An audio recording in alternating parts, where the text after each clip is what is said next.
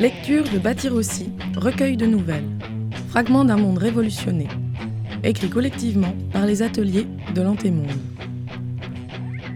En 2011, les printemps arabes ont ouvert la voie à d'autres révoltes. Un mouvement mondial s'étend, c'est l'Araka.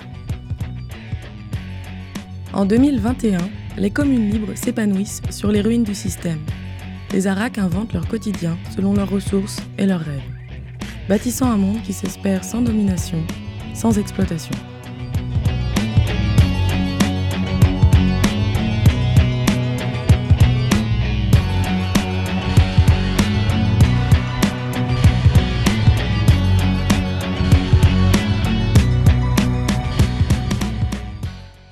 Le mélange théorie-vaisselle. Épisode 3. Toujours attablés, Maud et Arina ont écouté Lydie raconter sa rencontre avec Robbie. Elle évoque la tentative d'autogestion de leur entreprise de livraison de repas préparés, qui n'a malheureusement pas fonctionné.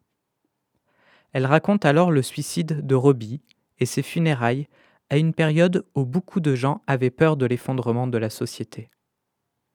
S'ensuit un débat sur les nouvelles formes de rituels autour de la mort mis en place depuis la Raqqa. Ces rituels se rencontrent plus ou moins bien avec les croyances religieuses de chacun et chacune. Tout le monde s'arrange avec sa foi, la spiritualité et le besoin de rituels. Maud évoque également sa rencontre avec Arina dans un cercle histoire. Mai 2021, midi, Genève, cantine des Paquis, Maude. Les trois, on a presque le même âge. 25, 30 ans, quelle différence? Celle de nos expériences, c'est sûr. Lydie a vécu sans vie. Moi, je suis une enfant gâtée de la Révolution. Mon père bossait comme ingénieur cadre pour un sous-traitant de Novartis, dans une usine chimique qui faisait des écoplastiques et des trucs à base de chlore. Je me rappelle le voir revenir un matin, vers 11 heures, en disant Ça y est, ils ont bloqué les portes, ils sont fous. S'ils renversent les fûts à l'intérieur, ils vont sauter avec, et on aura droit à un sacré nuage. Mais elle n'avait rien renversé du tout. Les grévistes avaient juste expulsé les dirigeants et dirigeantes de la boîte et mis un bon coup de frein à la production. Étonnamment, quand Lydie reprend la parole, ce n'est pas pour râler. Elle a dû rationaliser dans cette tête de super-héroïne, car elle renifle, lâche un petit rire et déclare sur un ton conciliant. La révolution, c'est bien beau, hein, mais euh, ça a abîmé pas mal de monde. Je. Ah, je regrette rien, hein, mais quand même. Se bagarrer à main nue pendant des années. Oh, c'était beaucoup de nous demander. Tout a changé si vite. On était presque au même endroit, au même moment, mais on n'a vraiment pas vécu les mêmes choses. Nous trois, on a pris le train de l'Araka. Robbie, lui, ça lui est passé sous le nez, à côté. Il n'a pas réussi à embrayer. Ça l'empêchait pas d'être quelqu'un de bien, mais il n'a pas suivi, c'est tout. La clochette de la cuisine retentit. Un calme inhabituel se propage. Et elle avertisse que le plat de résistance aura quelques minutes de retard. L'assistance les gratifie d'un bel encouragement et les verres se remplissent pour patienter. Je me penche sur le plat de carottes. Vide, malheureusement. Ça sort tout seul. J'ai faim. Ça se voit qu'on n'a pas connu la vraie faim, toi. Hein? Bien sûr que j'ai connu la vraie faim. Pas besoin d'avoir été au cœur de l'émeute pour avoir eu à subir la pénurie. L'arrêt des exploitations agro-industrielles avait été brutal. Les ouvrières, soudain libres de leur temps, s'étaient pris les vacances qu'on leur refusait depuis longtemps. En moins d'un mois, les réquisitions et les pillages avaient achevé les stocks des supermarchés aux plateformes de tri. Il y avait eu des razzias et des saccages, et ça n'avait pas été drôle. Mes parents avaient une pleure bleue des frontalières, et elles s'imaginaient des hordes de barbares passant la frontière pour piller les villas.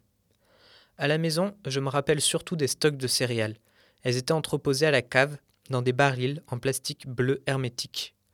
Au moins une trentaine, que nous partagions avec deux autres familles. Une fois, j'en avais mal refermé un après être descendu remplir un bocal. Des rats s'étaient servis, laissant des crottes en échange. J'avais été puni, le drame intégral. Le souvenir est douloureux. Arina, toujours dans l'apaisement, conclut. En tout cas, c'est fou comme on oublie vite la sensation de la faim. Et c'est fou qu'on affirme tout le temps avoir oublié la faim alors qu'on passe notre vie à parler des années où on crevait la dalle. J'ai presque crié. Arini, Lydie et les gens autour se marrent. Je leur souris en retour. J'aimerais bien qu'elles me racontent d'autres choses, mais il faut croire que la pénurie alimentaire passée, présente et future est un sujet inépuisable. Bah, c'est qu'on n'a pas crevé la dalle tout de suite. Pendant les barricades, les poubelles, les réquisitions dans les magasins, c'était même un peu de la folie. On dressait des banquets dans les rues avec de la bouffe, en proportion industrielle le truc. Les danettes au chocolat, la crème spéculoos à la chaîne, ça, ça a vraiment pas arrangé mes caries tout ça. Hein. Mais la récup d'ébène, pour sûr qu'on s'en est bien gavé. Mais faut dire ce qu'il y a sur les barricades des avanchets. Ce sont surtout les femmes qui nous ont nourris. Hein. Bah, comme dans la plupart des grandes villes, à mon avis. Hein. Arina et Lydie se mettent à décrire les mères et les grands-mères qui cuisinaient chaque soir de lutte pour assurer le lendemain. Elles se levaient les premières pour tenir gratuitement leur ancien job de ménage à l'hôpital, avant de revenir ouvrir l'appartement pour les copines qui campaient à l'aéroport et avaient besoin d'une douche. Je sens, à la passion de leur voix, qu'elles ont une admiration sans borne pour ces femmes de la Révolution, celles qui avaient œuvré si fort au blocage sans jamais oublier le reste. Elles avaient porté leur famille, leurs enfants, leurs parents, à bout de bras et les sacs et les allers-retours en autobus express à Prévessin ou à Ferney, et le linge à laver, et la voiture qui tombait en panne, et la pension de retraite qui ne versait plus rien, et encore. Prends une galette, ma chérie, j'en ai fait pour tout le monde, faut les prendre, je ne peux pas en manger moi toute seule. Les deux conteuses convoquent devant moi ces héroïnes du quotidien, celles qui n'avaient pas oublié de sentir bon, de s'habiller propre, et même avec de la classe du style du chien. Celles qui s'habillaient en sac qui puait et s'en foutaient, celle qui faisait des miracles avec ce qui restait de semoule et de sucre, les arrangements de voisine à voisine pour composer avec les fonds de placard. Ces élans de solidarité les avaient touchés en plein cœur, avaient donné l'exemple à des milliers de personnes.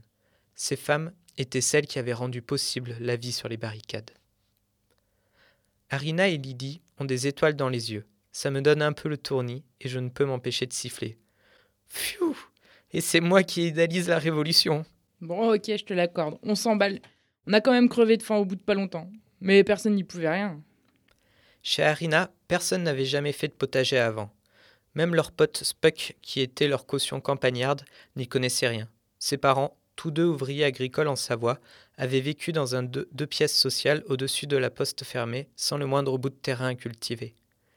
Après plusieurs mois vraiment difficiles et quelques batailles mémorables pour s'accaparer la plaine maraîchère entre Plan-les-Ouates et Chancy, les convois de nourriture étaient arrivés dans d'autres régions. Pour celles qui restaient en ville, les vols et les querelles de voisinage avaient duré assez longtemps pour pourrir vraiment la vie. Heureusement, la Révolution encourageait la solidarité, la mise en commun, la recherche de solutions collectives. Lydie se remémore. Je venais tout juste d'arriver à Toulouse. On, se donnait des coups de main dans tous les sens. Je me souviens, je me suis mise au maraîchage entre euh, avec Yamina et Mimount. Elles me, me racontaient leur jeunesse paysanne au Maroc. Les mains dans cette terre de terrain vague, ah, ça m'a donné le goût. Hein. L'année d'après, j'ai rejoint des amis dans le Limousin, dans une grande ferme autogérée. Mon corps s'est mis à grandir d'un coup. La voilà qui s'étire sur sa chaise. À voir à nouveau ses bras se tendre, je me dis que c'est sûrement vrai. Et je me suis sentie tellement puissante. Ah, on était toujours mobilisés, entre la boulangerie, le maraîchage, les vaches, les travaux forestiers. Ah, j'ai mis quelques années avant de redescendre sur Toulouse. Hein.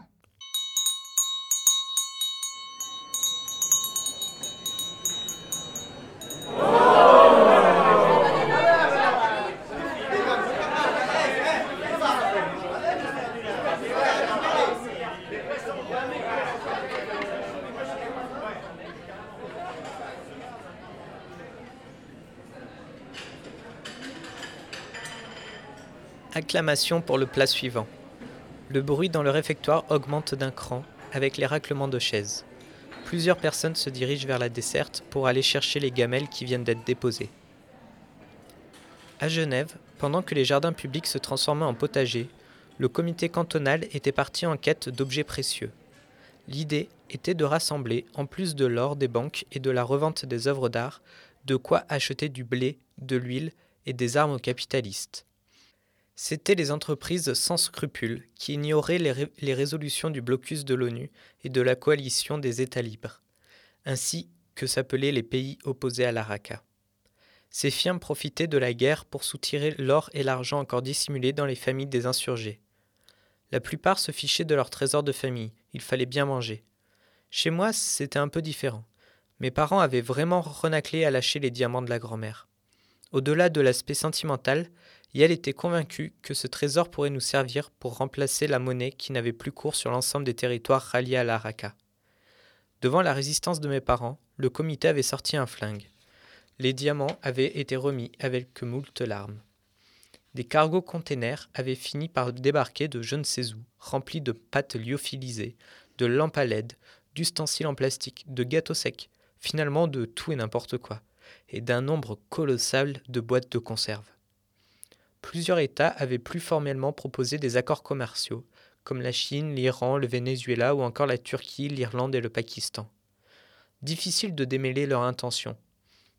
Construire de nouveaux marchés, nuire aux États-Unis et au Japon, amadouer leur propre population, ou œuvrer sincèrement à l'Araka. Ces marchés étaient difficiles à avaler, mais quels que soient les efforts des révolutionnaires, plusieurs années avaient encore été nécessaires pour atteindre l'autosuffisance alimentaire. Dom, notre voisin de table le plus proche, revient avec le couscous. Grand mouvement pour faire de la place entre les assiettes. Il bougonne en posant les plats. Un couscous sans viande, c'est pas un vrai couscous. Pendant près d'un an, la viande était encore restée un aliment de base, tout en servant les légumes. Lydie désigne du menton la série d'affiches punaisées sur le mur d'en face. Des posters antiques tout droit sorti de l'antémonde. L'une dit Food Not Bomb, appelant à des repas collectifs dans la rue. Une autre annonce un mystérieux restaurant chic et classe dans un squat, et puis ce cochon souriant contre l'exploitation animale Si t'aimes la viande, mange ton cul. Chez Harina, le sujet était épineux. Leur cercle d'amis était toutes végétariennes depuis des années, par refus de l'élevage industriel et de l'exploitation animale. Sauf que la peur de manquer a été la plus forte. En moins de temps qu'il n'en faut pour cuire un steak, les badges Go Vegan avaient été relégués au passé. Repenser à tout ça donne à mon couscous un drôle de goût. Arina, elle, pouffe de rire. Ça m'a tellement déprimé. Ah, quand mes potes se sont remis à manger de la viande. Ah, vous savez ce que j'ai fait? T'en as mangé comme tout le monde? Mais non J'ai écrit une pièce de théâtre pour me défouler. Une histoire, mais toute tordue, ça a commencé avec des viandards et des viandardes super à tu vois. Et elles étaient mais absolument hostiles à l'idée de partager leurs cadavres animaux avec les nouvelles converties. Alors elles attaquaient les dernières à coups de fusil à plomb, et les convertis ripostaient, tant bien que mal, à coups de petits canifs et autres objets tranchants de fortune. À une scène un peu ridicule. Hein. Et, ça finissait en une tuerie généralisée, sanguinolente, où tout le monde s'entremangeait et se zombifiait en chantant, avant de se décomposer en un charnier putride et gargouillant. J'aurais bien aimé voir ça. Euh, moi aussi. Ah, j'ai tanné tout le monde pour monter une petite mise en scène et tout, style euh, comédie musicale, tu vois. Mais alors, j'ai jamais réussi à rassembler suffisamment d'actrices. Les gens préféraient se battre pour de vrai, je crois. Les rixes pour s'accaparer la nourriture avaient effectivement été nombreuses. Et bien sûr, elle n'opposait pas les mangeurs-mangeuses de viande aux végétariens ou ex-végétariens. La bataille s'était principalement jouée entre les productrices en campagne et les hordes affamées des villes. Les paysannes avaient opté pour des dispositifs anti-intrusion multiples et variés qui donnaient aux campagnes des ambiances de tôle à ciels ouverts. Clôtures barbelées sur plus de 3 mètres de hauteur, champs piégés de mines antipersonnelles ou de à la dynamite, rondes armées de villageois villageoises pour protéger des récoltes, et, comme à la ville, tout le monde ici avait subi la terreur des mafias et les semaines entières à mâchouiller du pneu. Chez mes parents, on avait manqué de viande dès les premiers moments. Personnellement, je m'en foutais, je n'aimais pas. Mais les adultes n'arrêtaient pas de se plaindre. Retrouvez l'intégralité de Bâtir un livre sous licence Creative Commons, sur antemonde.org.